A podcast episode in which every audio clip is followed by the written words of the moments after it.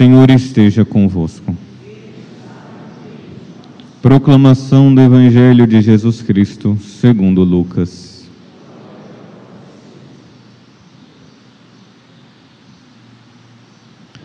Naquele tempo, Jesus entrou no templo e começou a expulsar os vendedores. E disse: Está escrito: Minha casa será casa de oração. No entanto, vós fizeste dela um antro de ladrões. Jesus ensinava todos os dias no templo. Os sumos sacerdotes, os mestres da lei e os, novat e os nováteis do povo procuravam um modo de matá-lo. Mas não sabiam o que fazer, porque o povo todo ficava fascinado quando ouvia Jesus falar. Palavra da salvação.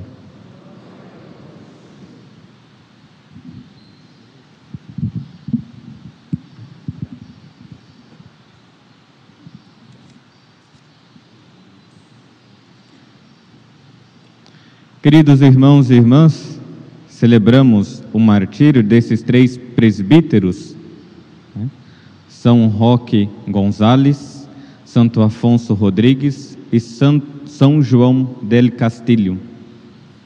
Três padres jesuítas, missionários, que entregaram a sua vida pela evangelização. De fato, foram mortos foram mortos por aqueles que eles evangelizavam. Os próprios índios foram e mataram os três.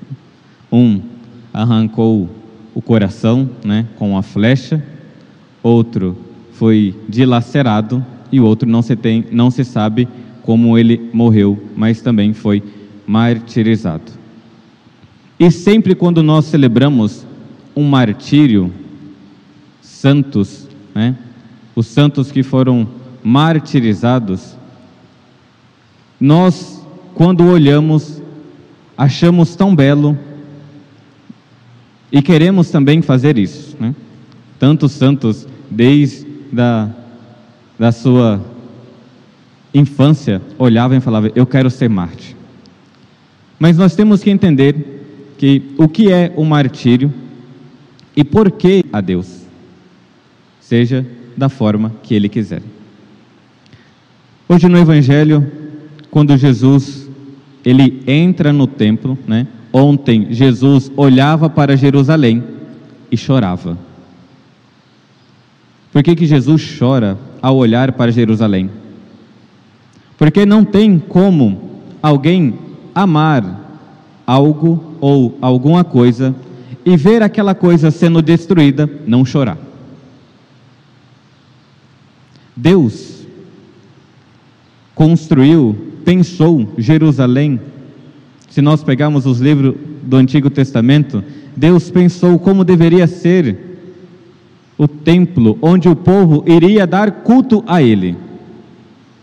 Como deveria ser as paredes, como deveria ser o altar, como deveria ser o sacrifício, como deveria colocar ali os candelabros, Deus pensou em todas as coisas para o templo e de repente o povo abandona Deus e coloca outras coisas em vez de Deus. Não tem como não chorar quando isso acontece. Os pais, quando vão e educam os filhos, e fala: Meu filho, vai para a igreja meu filho, obedeça a Deus. Meu filho, não faça isso, faça, faça desse jeito. Quando o filho apronta, quando o filho leva uma vida desordenada, os pais choram. Porque amam os filhos. Jesus, quando ele olha para Jerusalém, ele chora, porque ele amou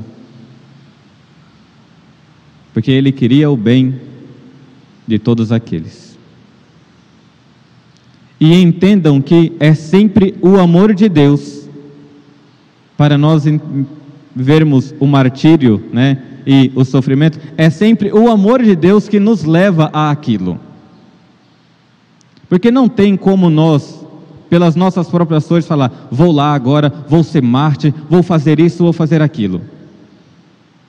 Não tem como isso acontecer. Por isso, Jesus, ele chora, porque ele amou. Porque ali era o sonho de Deus que não estava mais sendo realizado. E sim, quando Deus sonhou, né? Deus tem aquilo que nós somos e Deus tem aquilo que nós quer, aquilo que ele já gostaria que nós fôssemos. Só que ali no meio termo existe a nossa liberdade e muitas vezes de não querer corresponder ao que Deus quer. Nós queremos corresponder ao que eu quero e não aquilo que Deus quer. Isso, Dom Fulton Sheen, no livro O Primeiro Amor do Mundo, vai dizer que o único projeto de Deus que foi já executado plenamente é Nossa Senhora. Quando ele pensou Nossa Senhora, ela sempre quis fazer aquilo que ele queria. Mas voltemos, né? Jesus que ele chorou ao ver Jerusalém e por amor a Jerusalém, agora ele entra no templo. E aqui entendam que até o castigo de Deus, até a correção de Deus para com o povo é amor. Porque nós, quando olhamos as desgraças, as penúrias, as dificuldades da nossa vida, o primeiro ato que nós temos é de Deus me abandonou eu estou sofrendo demais. E não consegue olhar o amor com que Deus está amando aquela pessoa e aquela situação.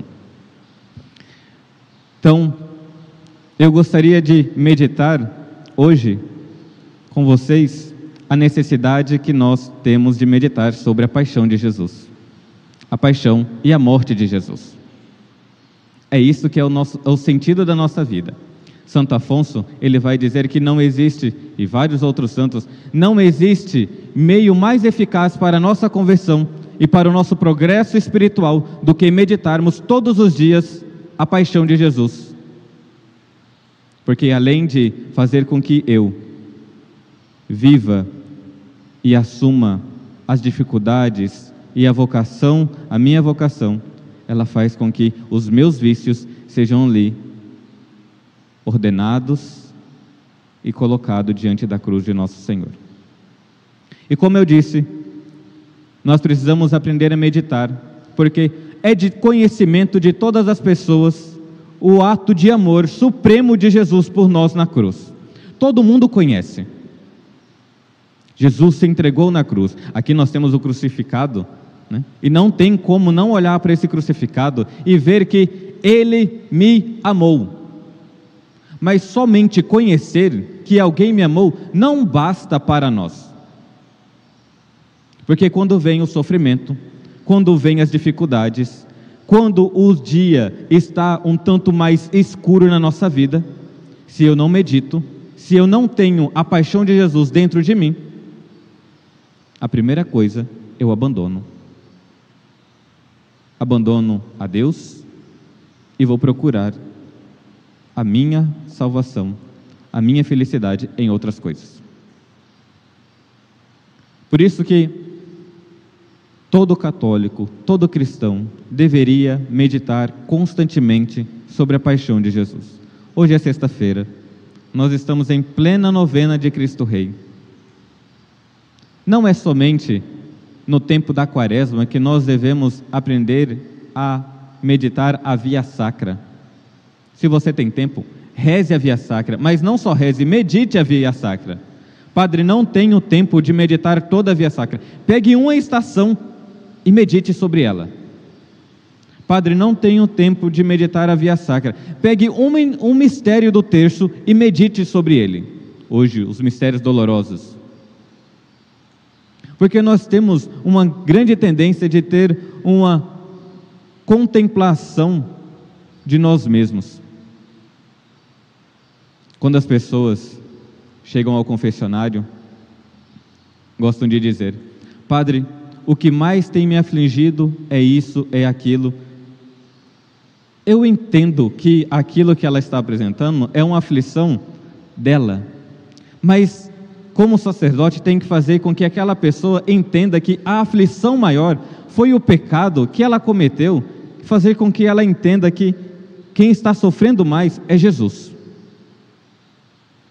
Olha, eu entendo, mas lembra de que a aflição maior deste, disto que você está sentindo é o coração de Jesus. Ele sofre ele padece por causa disso. Dizia um padre na faculdade: se nós soubéssemos né, que os nossos pecados, o que aflige Jesus, se nós sentíssemos na nossa carne, nós nunca iríamos fazer mais isso. Mas como é algo na nossa alma e nós não conseguimos vê-la, nós continuamos e sentimos somente aqui o algo humano. Mas voltemos para a necessidade de meditar sobre a paixão de Jesus. São João, evangelista, vai colocar ali a grande frase: Assim Deus amou tanto o mundo que lhe deu o seu Filho unigênito. Deus que preparou Jerusalém com todo carinho para colocar ali o templo para o povo adorá-lo e voltar para ele, o povo se revolta e procura outros deuses. Deus envia o seu filho com grande amor ao mundo para nos salvar. E nós desprezamos muitas vezes o coração dele e a vida dele. Santo Afonso vai dizer desta frase que aqui nós precisamos meditar três coisas. Quem é que está dando o Filho para nós? Deus amou tanto o mundo que lhe deu o seu Filho unigênito para a nossa salvação. Quem está dando? Não é uma pessoa, é o próprio Deus que está se dando a nós para a nossa salvação. Ele pensou como pensou Jerusalém, ele pensou o seu filho para a nossa salvação e pensou também em cada um de nós, assumindo a cruz juntamente com ele. São Paulo vai dizer, né? O, o que faltou na paixão de Jesus eu completo na minha carne. Existe dessa participação na paixão de Jesus, a nossa participação na paixão de Jesus. Então, quem está dando? É uma pessoa? É um pai? É uma mãe? É o próprio Deus está dando. O que está dando? Está dando o seu único filho, o filho unigênito, para a salvação. E que com amor está dando, com grande amor. Assim, Deus amou tanto o mundo que deu o seu filho unigênito através dessa esse pequeno versículo de João 3:16, que nós precisamos meditar como deve ser a nossa participação no sofrimento de Jesus. Se eu não medito, quando vêm as dificuldades, eu murmuro, eu reclamo. Ah, aconteceu isso na minha vida. Perdi o emprego, um castigo de Deus. Ah, eu perdi um bem, se nós não temos a capacidade de meditarmos que tudo concorre para o bem daqueles que amam a Deus, nós nunca iremos aprender de fato a nos unir a Jesus. E as dificuldades sempre vêm.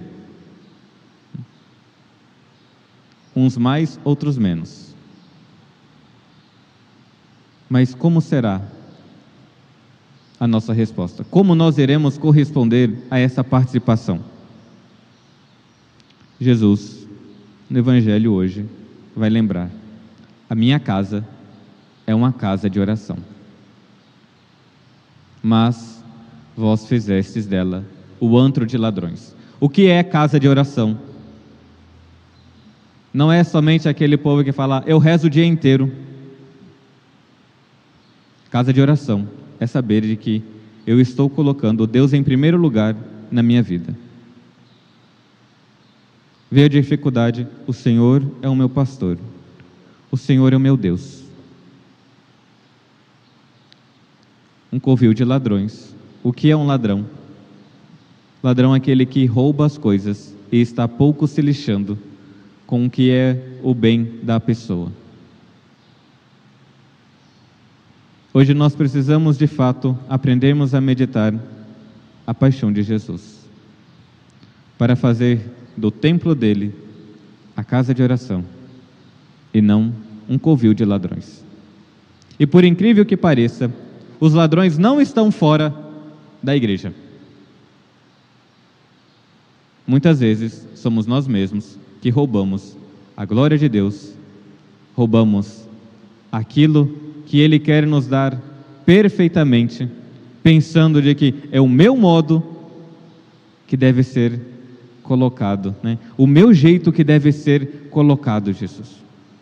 E não colocamos Ele, de fato, como o Senhor das nossas vidas.